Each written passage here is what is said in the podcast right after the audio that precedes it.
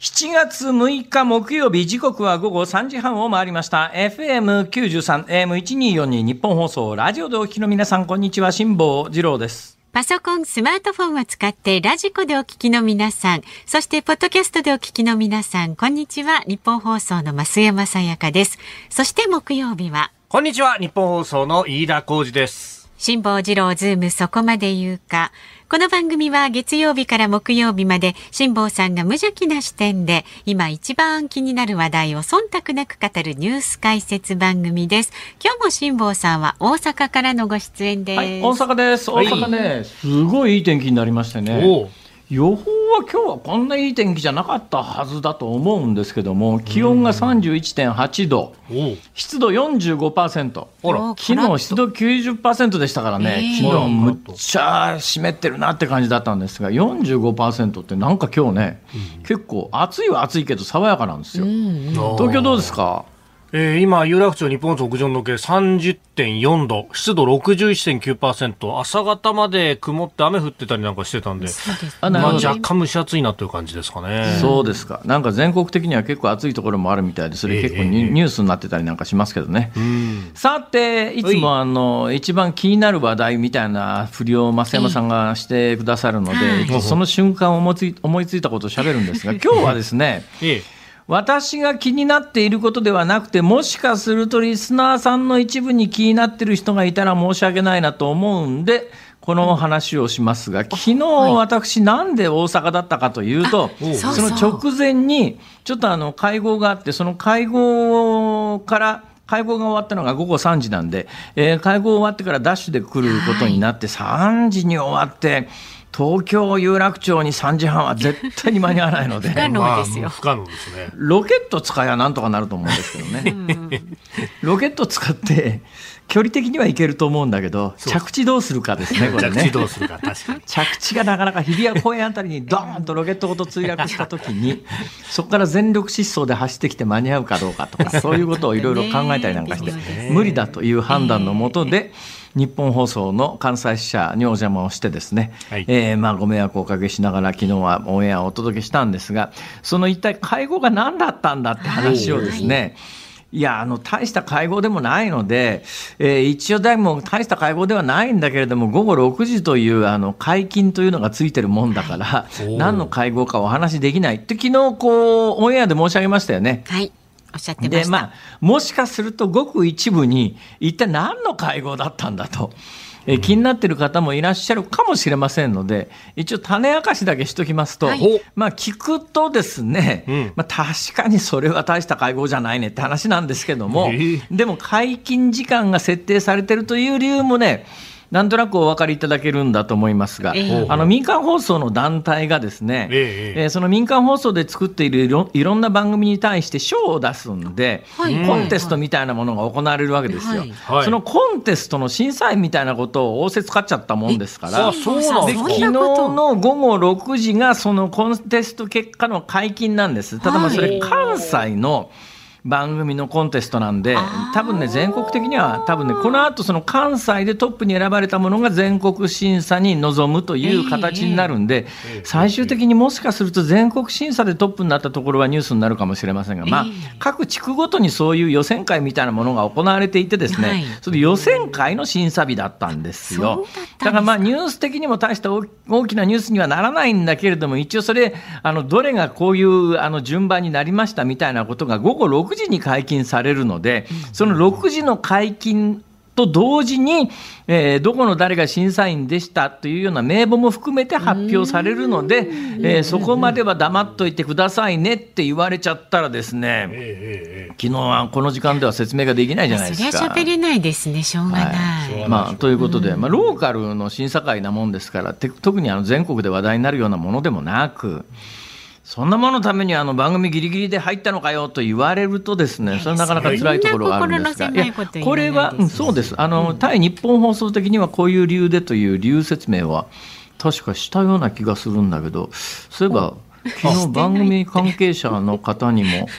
なんか聞かれたから、もしかすると。えー、一部の人は知ってるのかもしれませんが、うん、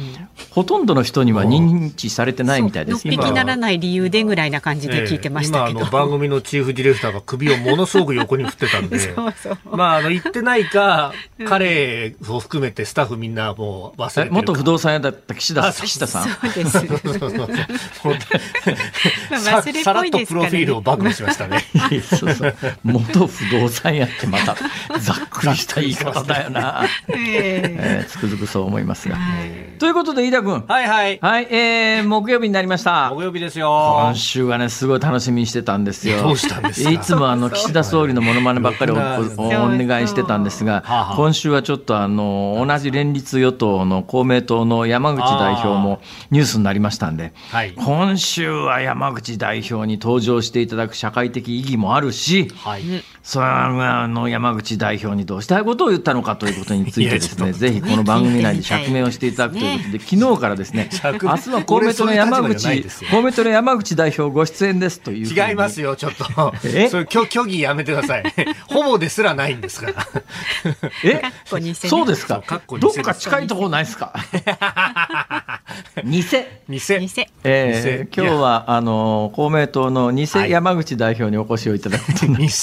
その言い方は間違ってるね。それだったら公明党の中に偽山口さんがいるような感じなんですね。そういうわけじゃない。えー、正しい言い方は、えー、なんて言えばいいんだろうね。公明党の山口公明党の公明党の山口代表の偽物といえば、そうですね。今流れとしては、まあ、公明党の偽山口さんではちょっと違うんだな。偽山口さんが公明党みたいだもんな、それは。ということで。ややこしい。はい、後ほど、えー、いやいや公明党の山口代表の偽物に、えー、登場していただくことになっておりますので、どうですか、その他新規開拓は何かやってらっしゃいますか？ちょっと待った、そもそもとして、あの、あの、アナウンサーですからね。いや、あのね、多分ね、全国的には、はい、えー、ちょっとやっぱり密かにものまねの練習をするという人がいると思うんですよ。ほうほう宴会芸も含めてね。でコロコロナ系で、はい、あの、宴会芸を披露する機会もちょっとずつ増え始めてますから。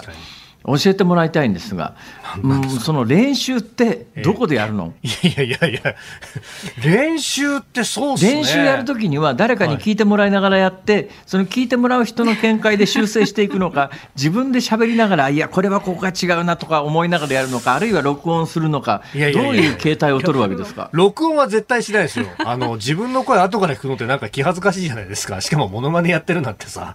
いやいや、だから本物の山口代表の録音の後に、音の後に、自分でモノマネしてやってみて、その2つを並べて、どのくらい似てるかとか。ああ、あのー、確かにね、こう、最近は動画サイトとかにもいろいろ転がってるんで、こう、それをね、ちょっと、あの、もしネタにするっていう時は、こう、流しながらちょっとね、シンクロさせてみたりとかでもね、それで言うとね、はい、あの、つくづく思うんですが、似顔絵とかありますよね。似顔絵とモノマネってなんかどっか通じるところありますよね。で、似顔絵で言えるのは、はい、本物そっくりに写真をそのまんま写したように描いたやつよりも、本物の特徴をデフォルメして、で、似ても似つかないんだけど、実は。ね、本物の顔写真とそのイラストで描いた2000円のっていうか、まあ、似顔絵みたいなやつを重ねたときに、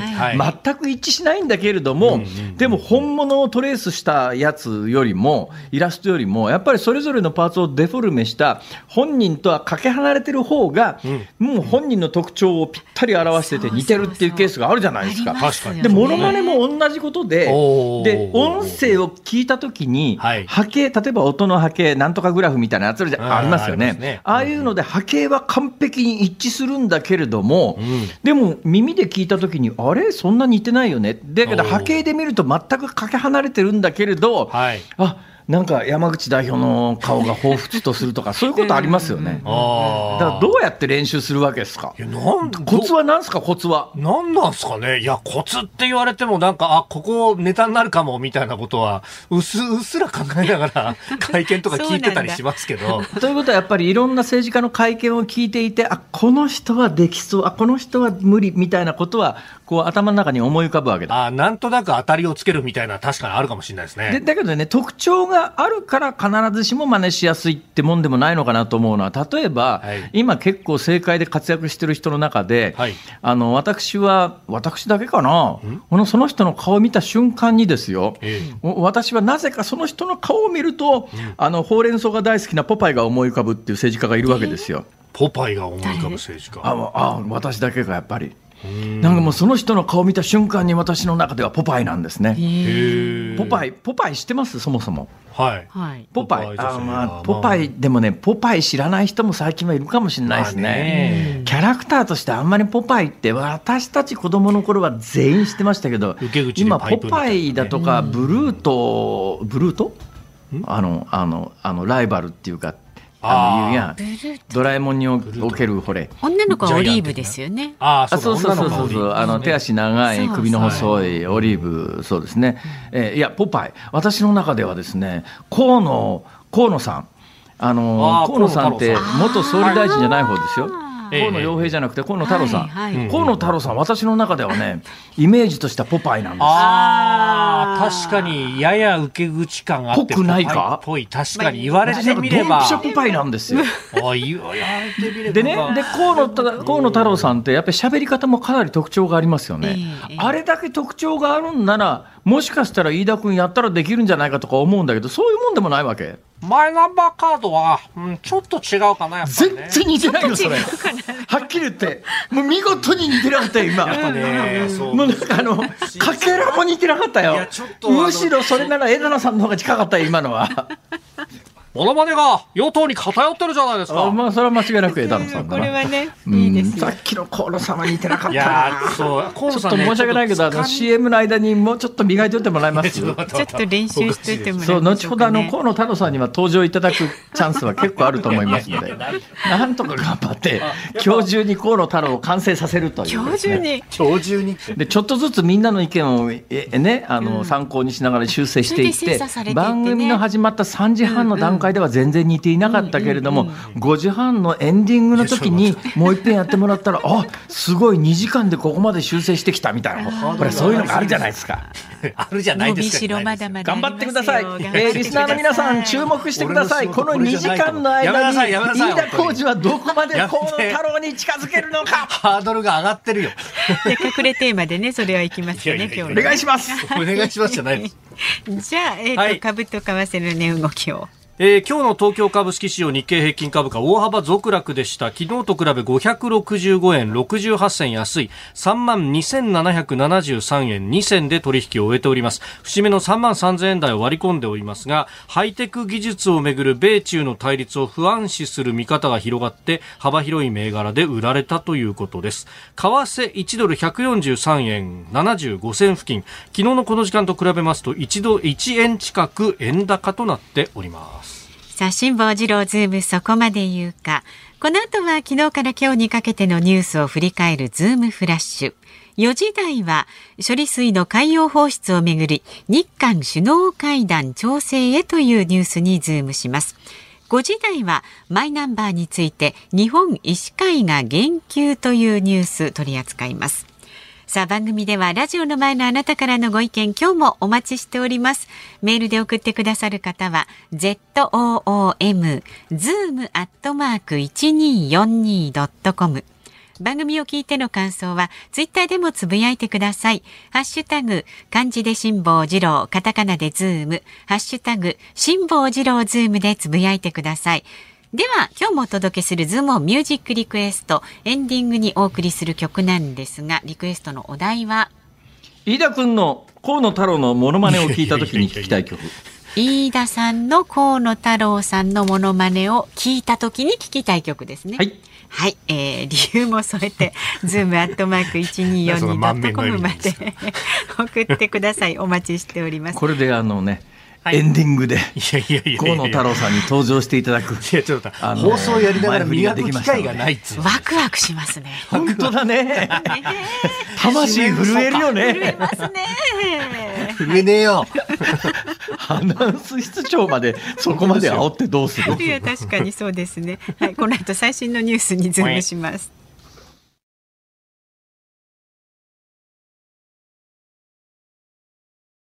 大阪梅田のニッポン放送関西支社と東京有楽町ニッポン放送をつないでお送りしています。辛坊治郎ズームそこまで言うか。まずは昨日から今日にかけてのニュースを紹介するズームフラッシュです。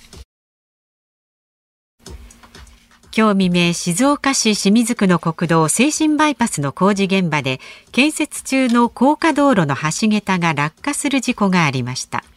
この事故で作業員2人が死亡、6人が怪我をしました。事故当時およそ30人で作業をしていたということです。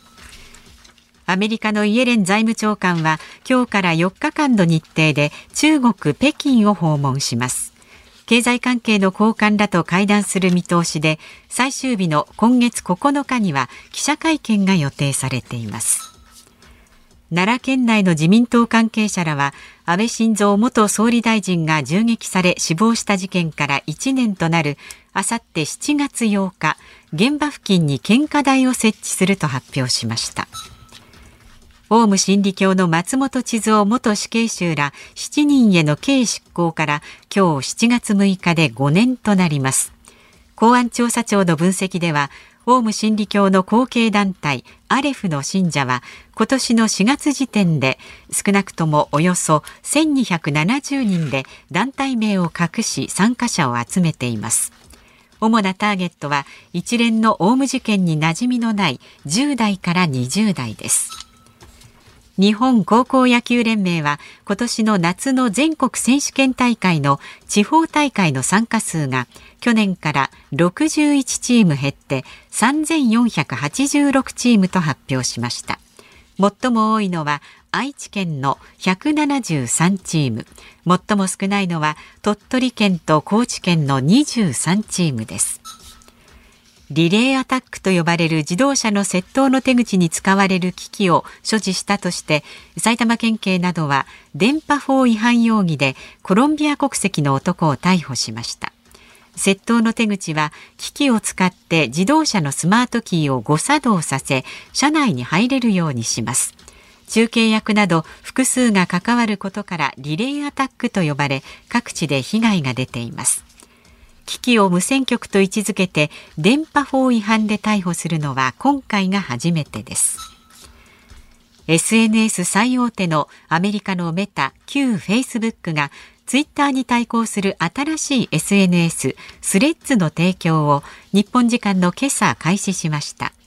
スレッズの投稿できる文章はツイッターが英語で280文字までなのに対し500文字までです。また最長5分までの動画も投稿できるということです。西武鉄道は今月10日から西武新宿駅の窓口に同時翻訳機能がついた透明なディスプレイを設置します。外国人観光客向けに英語や中国語など12カ国語に対応します。マイクに向かって話しかけると透明なディスプレイに相手の言語と日本語が同時に文字で浮かび上がる仕組みです。いつものように木曜日最後の項目は、はい、えー、飯田浩二忖度ネタということで鉄道ネタが入ってるんですが鉄道ネタ中たってこれなんか西武鉄道が、はい、えー、外国語が翻訳できるなんかディスプレイを設置したということで鉄道ネタとは言いながらなんか飯田君が一番不得意そうなに 匂いがするんですが。そうでもない。いやまあまあおっしゃる通りですね。これはなんかテック、ガジェット系のネタじゃないですか。だよね。ねこれなんか、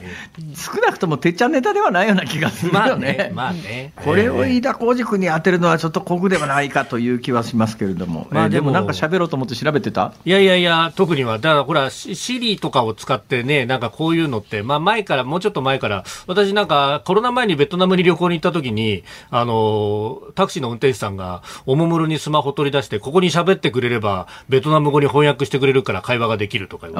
喋ったことある。最近ね、海外行くと、えあのいろんな市場その他でですね、えー、スマホ出してくる人増えましたよ。もうもう当たり前になりつつありますね、自動翻訳は。はい。えーまあ、そんなことでございます。さあ、その一つ前が、はい、ツイッターが今、あの大混乱してるので、えええー、それを正気と見た他の勢力がツイッターに変わるものをなんかいろいろ次々出してきてるぞっていうそういうニュースですよね。はい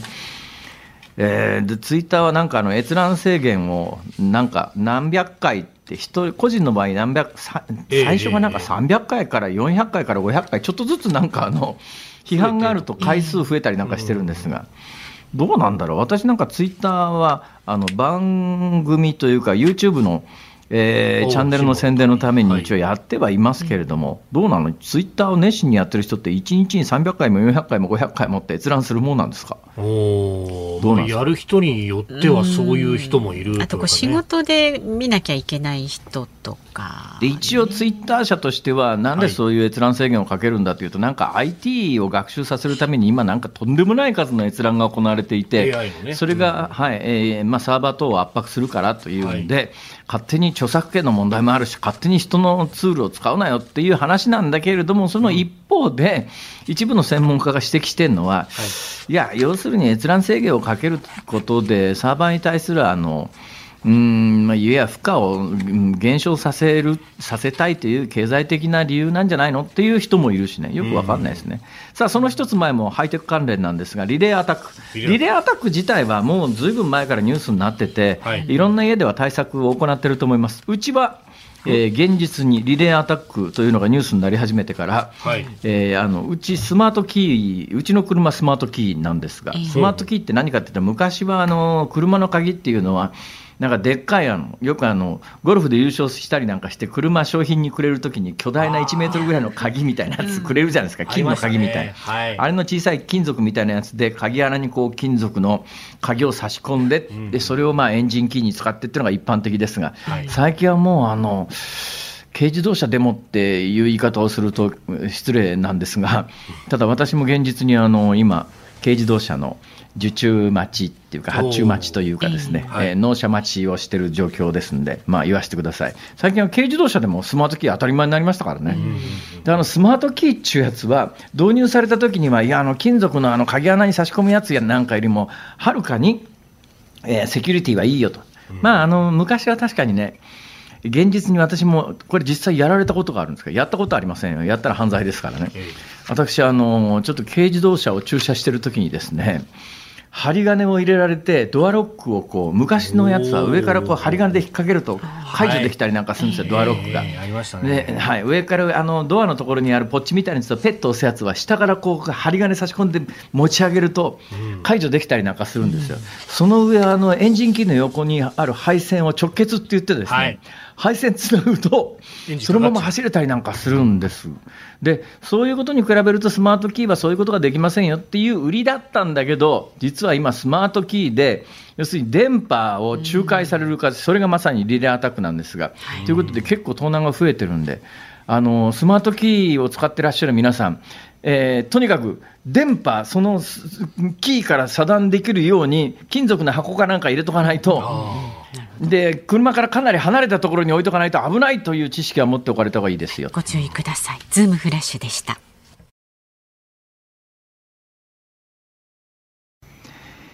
7月6日木曜日時刻は午後4時3分を回りました。大阪梅田の日本放送関西支社から辛坊治郎と東京有楽町日本放送第三スタジオから増山さやかと。飯田浩二の3人でお送りしております。はい今日もメールをいただいております。ありがとうございます。東京都の夏美さん31歳女性はですね、はい、辛坊さんの無茶ぶり飯田さんファイトいやいやいや。そうなんですよ。実はですね私も薄々気がついてるんですが、はい、さっきのあの冒頭の振りはですね、ええー、私の好感度を一方的に下げるだけで飯田君は今後 このものまねに成功しようが失敗しようが一方的なえー、被害者として飯田君の好感度は上がるという、はい、だから私は飯田君の好感度を上げるために、えー、冒頭から頑張っているというそういうことが多分ねリスナーさんにはわからないんだな。そうじゃないですよ。え？え？って。あれ？さあそしてね。ニヤニヤしてるじゃないですか。河野さんのものまねちゃんとスカイプでつながったんですよ河野太郎さん。河野太郎さんのモノマネをするに関しては、どうですか？河野太郎さんポ、ポパイに似てないですか？ああ、顎の感じとかね。あちなみにポパイのライバルは確かにあの、ブルートでしたね。ブルートですね。あれ？ということは、飯田君がポパイはまあ知ってたけれども、ブルートぐらいはもうあの認識がなななくなっちゃうんだな。飯田君ぐらい世の中分かってても、いやいやいやだからあの彼女がオリーブで、はい、えー、敵対相手がブルートだっていう、悪役がブルートだっていうところの、この3人の登場人物、そこからね、ハンバーガーが好きなおっさんとかね、いろいろで。出てくるんですけどね。あそうなるともう全く分かんないですか。全く分かんないです、ね、まあいいです。はい。えー、ということで、いや、今、あの、最初のこのコーナーの、夏民さんのメールの後の飯田君の一言の反応の返事は、かなり河野太郎さんを意識して返事をされましたよね。はい。はい。いや、はい、もうね、さっきからものすごくあの放送に載ってないところでめちゃくちゃ練習してるんですよ。動画を見て、ね、えー、それではあの番組開始から30分経った成果を、えー、中間報告として、えー、河野さん、はい、あの、どうなんですか、このマイナンバー、この騒動は、あなたに責任があるんじゃないですか？私に責任がないとは言えないのではないかと思いますが。えーきつい。きついぞ今のは。BG 落とさなくていいよ今のはきつい。今何人かの顔は浮かびましたけれども、はい、浮かんだ顔の中に残念ながら河野太郎さんは入っておりませんでした。いやこれね難しいんですよえ難しいですか？そうでね参考までにということで、はいはい、いろいろ教えてくださる方がいて豊島区52歳のカールの教え子さんはですね、はい、飯田さん清水美智子さんの YouTube の河野太郎への道を見て勉強してください そんなのあるんですか？清水さんねいろいろあのモノマネされているんです。でねこちらには河野太郎さんご本人もこれを見て練習しますと清水さんのところにメッセージをくれたぐらいだそうですので、ね、まあそのあたりなんかやっぱりちょっとねまああのこもる感じの音ですよね。感じの音でね。だから、だからそのこもる感じを行き過ぎちゃうと枝野さんになっちゃうんだな、これ。それはなかなか難しいですね。もうちょっと音的に潰れた感じ。音的に潰れた感じに。違う。あちょっと違う。うわ、いや、でもね、無理やり頭の中にね、河野太郎を思い浮かべようとするとね、ちょっとぐらいは、いやいやちょっとぐらいは浮かんできたぞ。お、少し、うん、辛坊さん、浮かんできましたか？あ私のこの声がちょっと違う人も浮かぶんだよねちょっと。いやなんかねかなり電波の無駄遣い感があります、ね、無駄遣い。が そういう趣旨じゃないですよ、この番組。いやいや、あのぜひね、えー、あの、はい、モノマネを練習してる皆さんに励みになるように参考になるように。いないと思いますしかも、えー、最初あれだけ似てなかったのが、それだけあれだけ似てなかったのが2時間で、はい、もしかしていいところまで来たら。すごいなって話になりますから少なくとも30分でですね、私はあのさっき「はい」とか「へい」とか一言言った瞬間の「はい」はね、はい、あ似てるって思った。だからね、なんか短いフレーズなら、もしかするとちょっとずつ成功しつつあるのかもしれない。なるほど。ちょっと違う。辛坊さんね離れてるからいいですけどね、あの目の前で見てる私の立場にもなってください、何が起きてるんですか？もうね、さっき囃したのあんたじゃないいやそうですけど、もう、えっとご意見お待ちしておりますんで。ズームアットマーク一二四二ドットコム、ツイッターハッシュタグ辛坊治郎ズームでつぶやいてください。で今日の、えー、ズームミュージックリクエストは飯田さんの河野太郎さんのモノマネを聞いた時に聞きたい曲ですんでねこれ刻々とちょっと変わる可能性ありますけれども お待ちしております。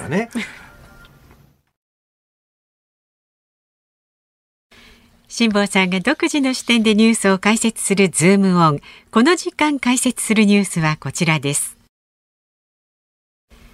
処理水の海洋放出をめぐり日韓首脳会談調整へ。岸田総理大臣は今月11日から12日にリトアニアで開かれる NATO 北大西洋条約機構の首脳会議に出席するのに合わせて韓国のユン・ソンニョル大統領と個別に会談する調整に入りました。東京電力福島第一原発事故の処理水を海洋放出する計画について安全性や監視体制などを直接説明し理解を求める方針です。あの誰も知らないと思いますが私、結構あのいろいろ本を出している中で、はい。えー、全く売れなかった本というのが何冊かあるんでございますよ。代表的なのが「年金の真実」という本がありましてですねこれはもう自分で我ながらよく書けてると思うんですけども見事に売れませんでしてね。あれそうでしたやっぱり出版社の力って非常に大きいのですよ。それで言うとですね実は私放射能の真実という本も書いてるんでございます。ほうほうほうほう。ほうほうほうって、ほら、知らないぐらいでしょ？身内ですら知らないという。身内ですら。はい。この放射能の真実という本を書くにあたってはですね、はい、えー、京都大学の放射線研究所の人とも本当にあの、えー、膝詰め談判じゃないですけれども、根、掘り葉掘り、全く文化系の1ミリの1、1シーベルトの知識もない人間が、あの学んでいくのの様がですねだから視点が非常にあの分かりやすいと思いますよ、うん、なんでこれだけ分かりやすい本が売れないんだろうと思ってですね、うん、非常に不本意なのでございますが。でこの処理水に関しては昨日まで何回かにわたってこの番組でも、はい、えー、あのね、解説したんですが、はい、昨日ね1点だけね時間が中途半端になっちゃって、うん。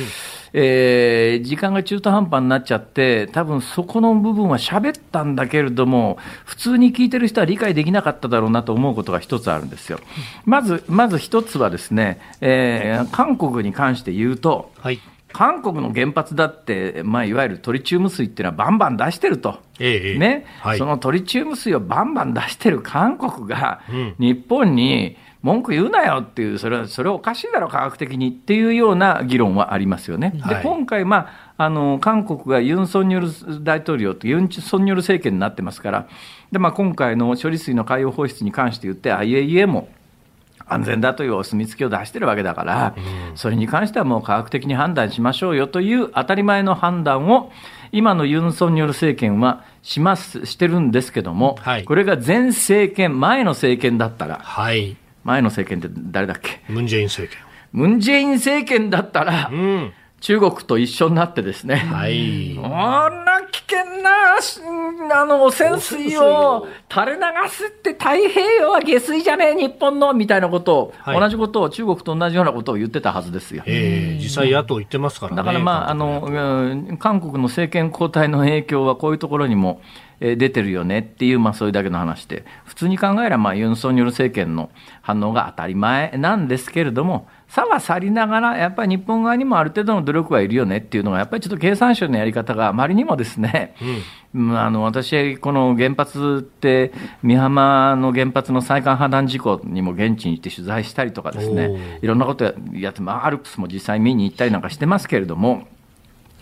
うん、なんかやっぱりね、あのー、稼働中の福島原発事故が起きる前の通産省、経産省は、日本の原発は完全に安全で事故なんか絶対起きないし、放射線なんか1シーベルトも流してないみたいな、そういう言い方だったわけですよ。うん、だけど実際は、今回のトリチウム水に関して言うと、大量に日本の原発も流してたわけですよ。うん、それ冷却水としてどうやったって出るんだと。はい、で最近のニュース見ててもですね、あ、経産省の誘導ってこういうのなんだなと思うのは、とにかく福島第一原発に関して言うと、えー、稼働中の時にもほとんどトリチウムは出ていなかったんだ、みたいな。もう韓国、中国の原発が出しているトリチウムの量に比べて、稼働中の福島第一原発の出していたトリチウムの量は圧倒的に少ないんだっていう、これを強調するニュースが結構あるんですよ。だけど、それなんでそうなってるかというと、あの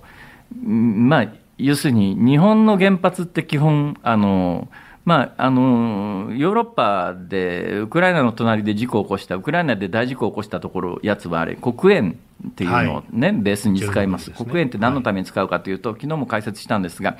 あの中性子っていうやつが、要するに原子核にぶち当たることで、うん、えー、どんどんまあ連鎖反応で破裂していくんだけれども、その中性子のスピードを落としてやらないと、はいうまく当たらないので、それを落とす材料として日本の原発は水を使ってると。で、まあ、旧ソ連型の原発っていうのは黒鉛っていう、まあ、カーボンを使ってると。で、まあ、それは、あの、黒鉛が燃え上がってえらいことになったんですけど、えー、日本みたいにあの、水を使う原発に関して言うと、その中性子と水が反応するので、それはどうしたってトリチウムは出るよねっていうことなんですが、はい、あの、日本の原発って2種類あってですね、えー、沸騰水型っていうのと加圧水型っていうのがあるわけですよ。沸騰水型っていうのは、直接、あの、えー、原子炉で水をお湯にしてですね、それでタービン回すんですが、もうワンクッションで、えー、熱を伝達する、まあ、ものとして、普通の水だと最高100度までしか上がらないけれど、はい、あの富士山の山頂でご飯が美味しく炊けない理屈っていうのは、富士山の山富士山の山頂っていうのは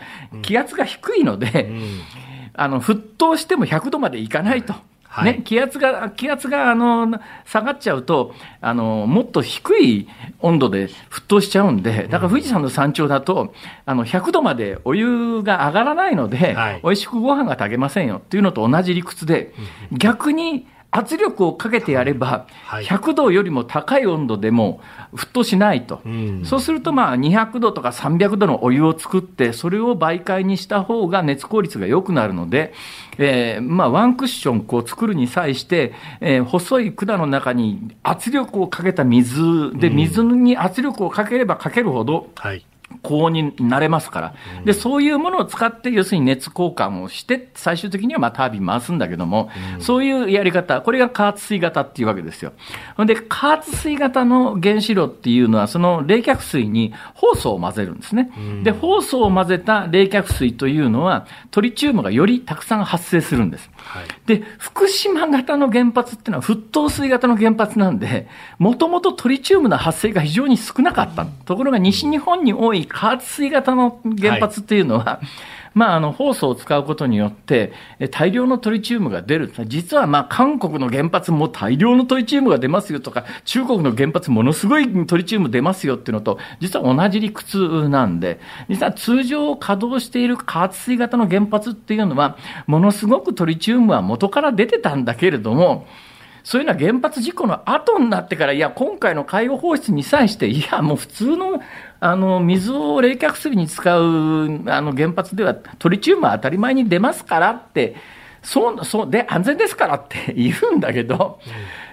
あの福島原発起きる前にも言っとけよ、それっていう、その当時は1シーベルトも出てませんみたいなことを言ってたわけで、事故が起きて今回海洋放出するに際してトリチウムは大丈夫ですよ、大丈夫なんだよ、それは。現実に昨日まで何回も申し上げているように、日本の原発の周りって冷却水があったかいもんだから、魚がいっぱい来て、釣り人が山ほど集まって、そのトリチウムいっぱい含まれてる冷却水のところでみんな釣り糸立てて釣りやってますからね。それはもう過去何十年もやり続けてるわけだから。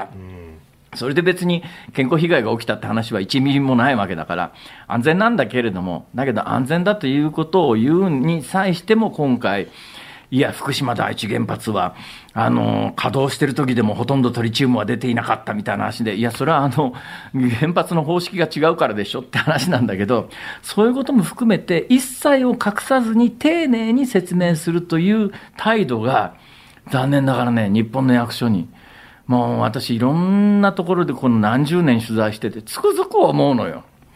もう正直に全部言ってりゃさ、いや、トリチウムってそれはあの、あの、福島の原発以前にも普通に原発から出てたよねっていう話で、それで済む話なんだけど、その時には一切出てませんでしたって当時言ってたもんだから、はい、あの、一部にやっぱり不信感を持つ人はいるんだよねっていう感じは、それをちゃんと説明しといたら今回みたいに、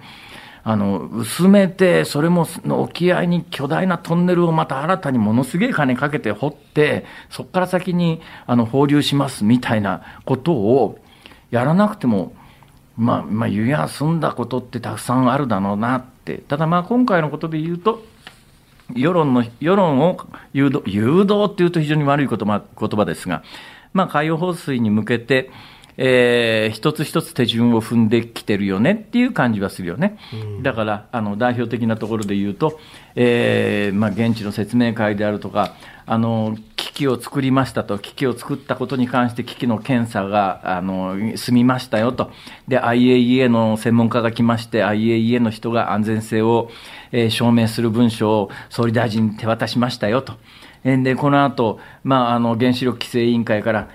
もう大丈夫ですよっていうお墨付きという、一つ一つこう手順を踏んでることは手順を踏んでるんで、これがまあ、あの、えー、もともとの予定では夏頃と、この夏頃っていう言い方も曖昧で、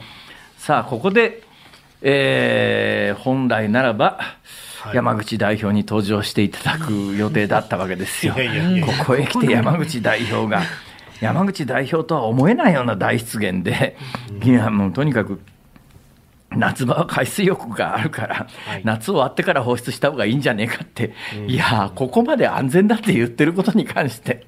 うん、与党の一角のがそれを言っちゃおしまいだろうっていう、私は気がします。で、まあ、地元の漁業従事者の方が反対している気持ちもよくわかります。はい、まあ、一般的にある程度以上の知識がある人は、いや、それはもう、今まででも原発の周りでみんな釣り糸垂れてるじゃんって話なんだけれども、えー、でもまあ、あの、ここまでネガティブな報道も含めていろんな報道される中でいろいろ風評被害というリスクもないではないので、地元の漁業従事者の皆さんが心配しているというのも事実だし、当然地元の漁業従事者の皆さんとしては、はい、ものすごく嫌な言い方をしますね。ものすごく嫌な言い方をしますけれども、私が漁業従事者なら当然、今の福島の漁業従事者の方と同じように反対を表明すると思いますよ、それは。ね。それは、まあ、一つにはやっぱり落としどころが見えてるからですよ、落としどころが。海洋放水は絶対やりますよ、これ。どうやったってやります。やらないとタンクいっぱいになっちゃいますから。はい、で、あそこに貯めとく、あの、科学的合理性もないですから。それは放水は当然なんだけど、だけど、当然そうなそうなった時に風評被害も考えられるので、漁業保障、これが嫌な言い方っていうのは、来週の月曜日のゲストの石原伸晃さんですよ。まあ、金目でしょ？って。あれ、なんであれ言っちゃったんだろうね。何の時かね。なんかの時に金目でしょって言ったんだよね。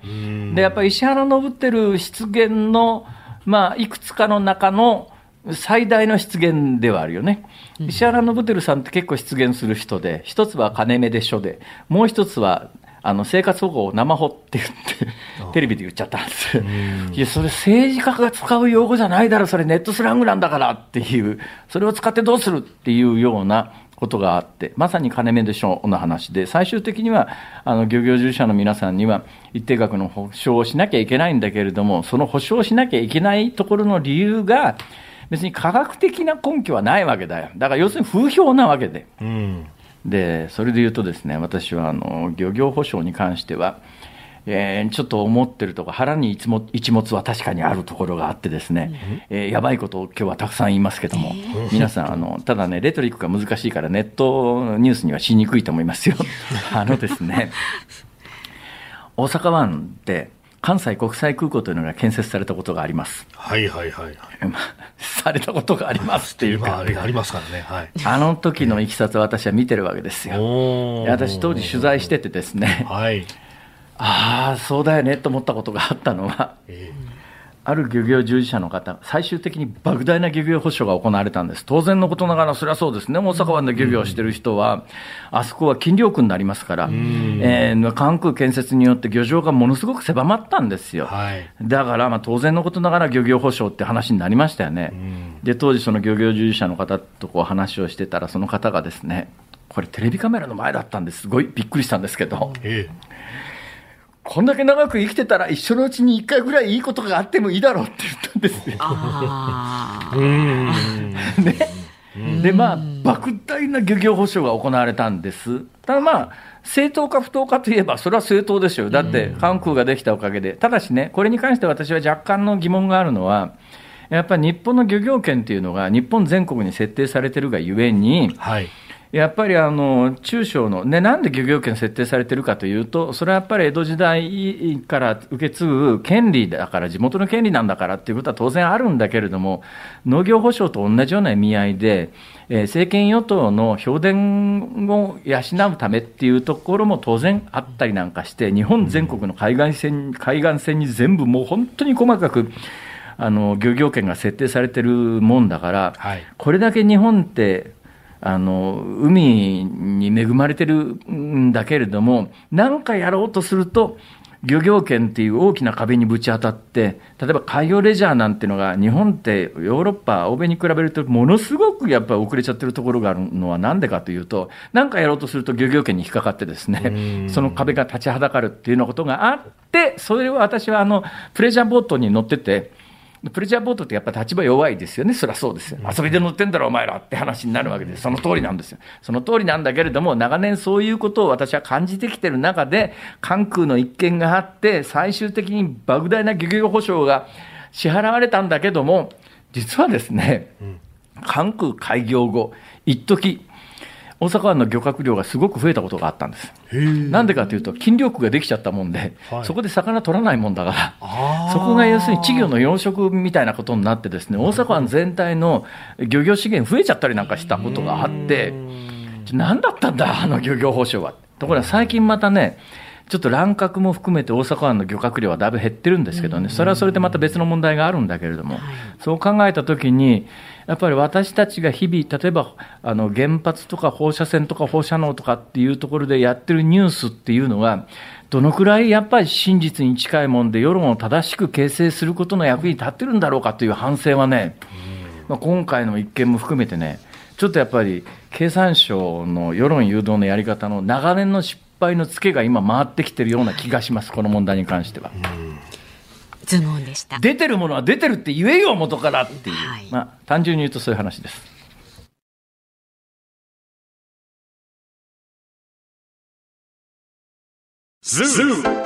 ニッポン放送辛坊治郎ズームそこまで言うかをポッドキャスト YouTube でお聞きのあなた。いつもどうもありがとうございます。ニッポン放送の増山さやかです。お聞きの内容は配信用に編集したものです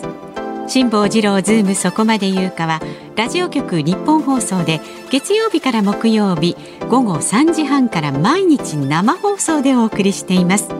番組はラジオの FM93 AM1242 に加えてラジコでもお聞きいただけます。ラジオラジコではポッドキャスト YouTube 版にはないコンテンツが盛りだくさん。アトムさん吉田由紀ちゃんの中継企画さらに辛坊さんが「夕刊富士」の気になる記事を解説するコーナーそして辛坊さんが聞きたい曲をお送りする「ズームオンミュージックリクエスト」などラジオラジコでしか聞けないあんなことやこんなことがいっぱいです。ポッドキャスト YouTube を聞いた後はぜひラジオラジコで辛坊治郎ズームそこまで言うかをお楽しみください。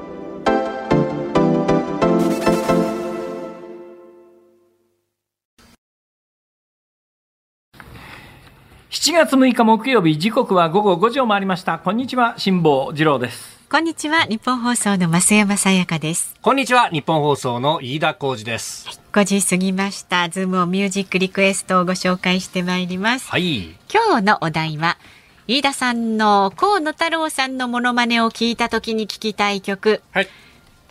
よろしくお願いします。ああ世間はちょっと。まあまあ確かに。ちょっと。昔から1時間半ほどが経ちましたけど。半分の進化は感じられたぞ。やや急増感がいませんが。あと30分なお一層の精進をお願いしたいところで、それでは、えー、今日もですね、え飯田君に決めてもらいます。あ、そうしますか。ね、前回決めてもらって分かったんだけど、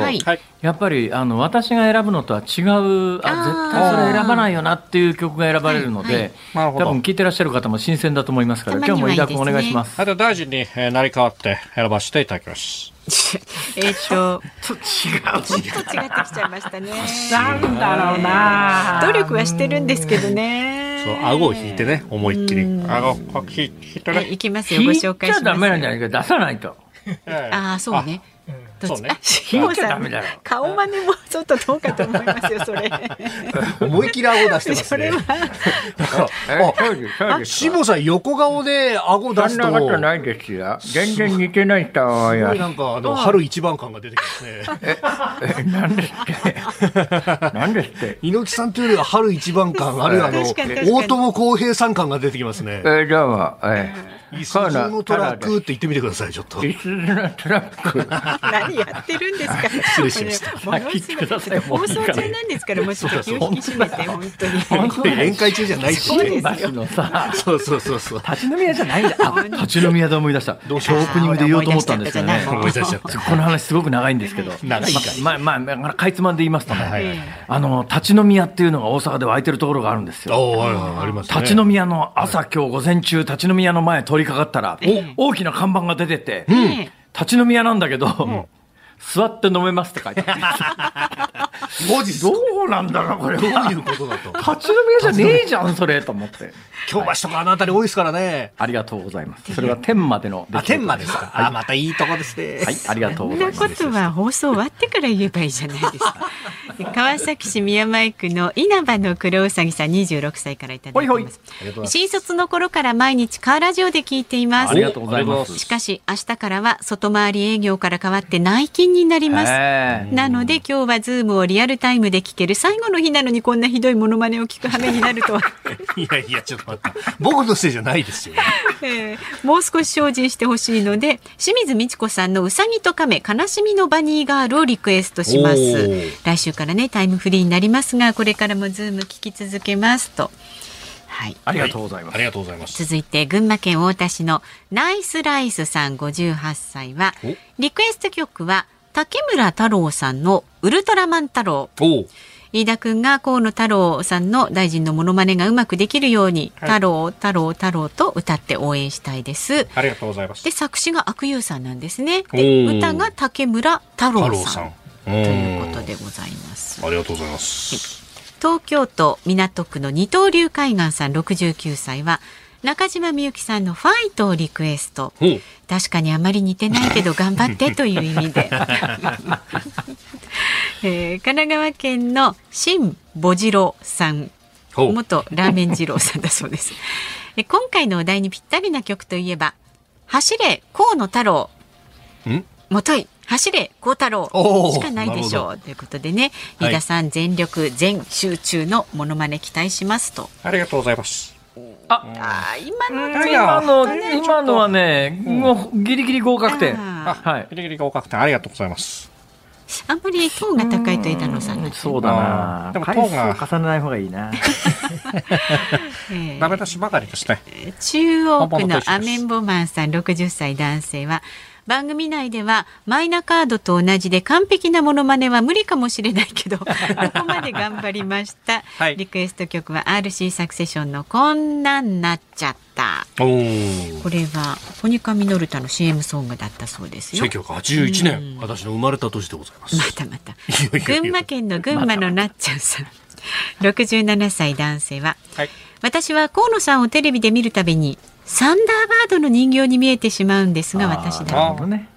誰かのクリニックではありません。私あのセサミストリートにこう出てきたお人形さんともちょっと雰囲気があーバーと違う。似てるかな、って思ったりねたいたいた。人形ではありません。はい でサンダーバードのテーマをあ、ちょっと横柄にすればいいのか。え？サンダーバードのテーマ曲ありがとうございます。はいはい。ということで。飯、田さんが選びます、決めてください。はい。えー、では、ナイスライスさん、太田市からいただいた方、ウルトラマン太郎、お、ああ、なるほど。はい。わかりました。いかがでしょうか？いや、いいんじゃないでしょうか。エンディングでねお届けいたします、はい。番組ではラジオの前のあなたからのご意見は24時間お待ちしております。メールは zoom zoom アットマーク 1242.com ツイッターはハッシュタグ辛坊治郎ズームでつぶやいてくださいあなたからのご意見をお待ちしています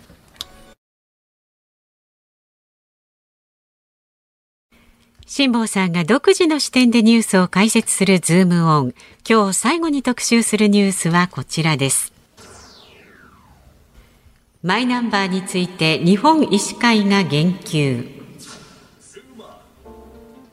来年秋に現在の健康保険証を原則廃止する政府の方針について、日本医師会の長島常任理事は昨日の定例記者会見で、マイナンバーカードを持たない人に発行される資格確認書の準備が整わなければ、既存の保険証や資格確認書の有効期限の延長も必要との考えを示しました。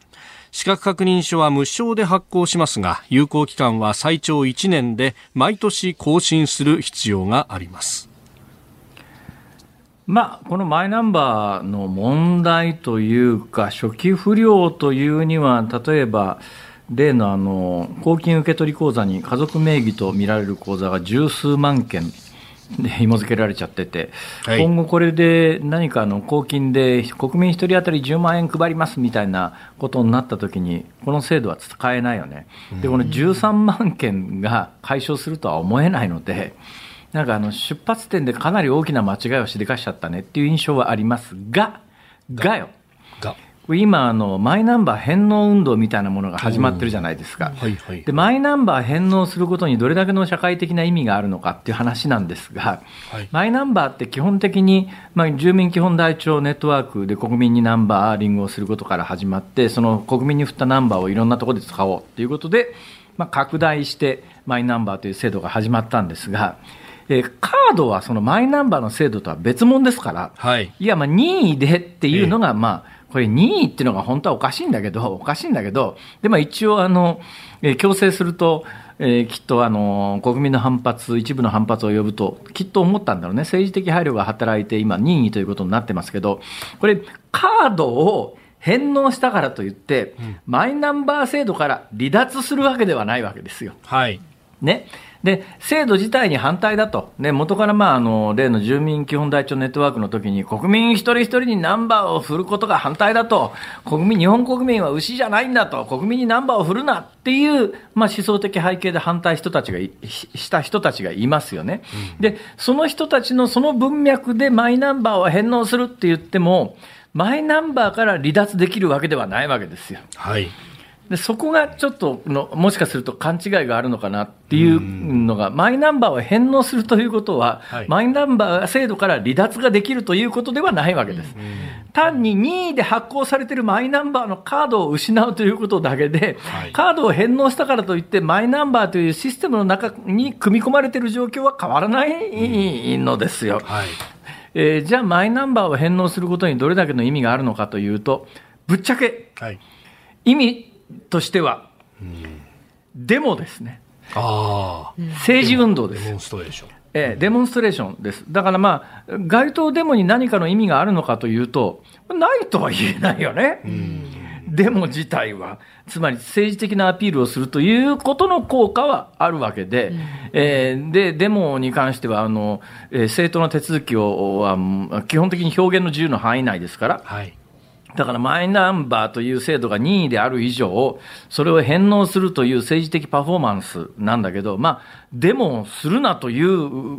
まあ、逆に言うとそれも言えないわけですよ。ね、それそうそういう自由は日本にもあるわけだから。はい、だけど、大きな勘違いがもしされてるとするならば、マイナンバーを返納すると、マイナンバーの制度から離脱ができると思ってる、思って返納運動に参加してる人がもしかするといるかもしれないけれども、それは単に、マイナンバーに付随する利便性みたいなものを失うだけの話で、別に制度から離脱できるわけでもなんでもないということは、やっぱりちょっと認識しておいた方がいいかなと。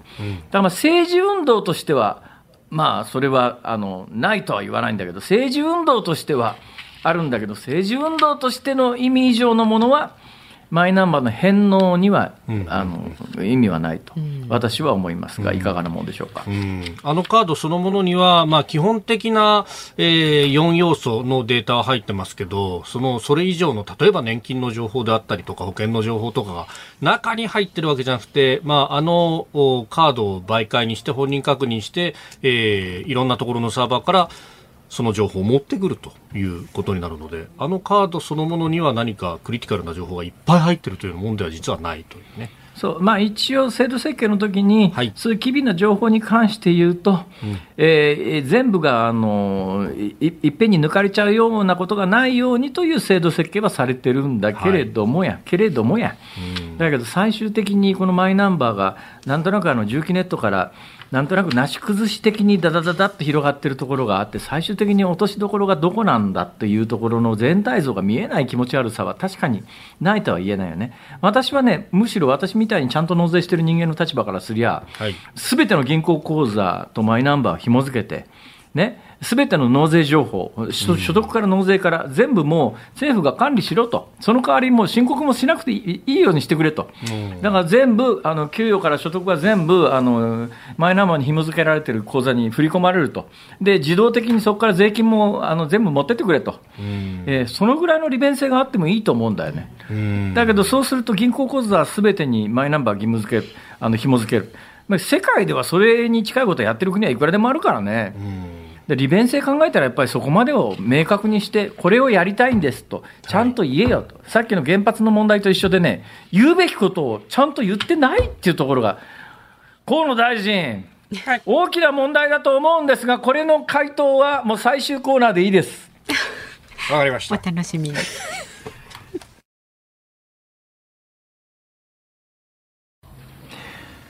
ズームミュージックリクエストをお送りしたのはナイスライスさん、夏はチューブさん、パンチラ夢工房さん、風のユンさん、ゆちねさん、あかねさん、サンキュー40回さん、鈴鹿の父ちゃんさん、以上8人の皆さんからのリクエスト、武村太郎少年少女合唱団みずうみ、ウルトラマンタロウ、お届けをいたしました。はい。それにしても、河野太郎さん、今回のマイナンバー、これ一体どうなってんの？どうするつもり？まさに、えー我々の責任において、しっかりとやっていきたいと。まあ、ただ、総理がもう少し前面に立つ場面があってもいいような気がしております。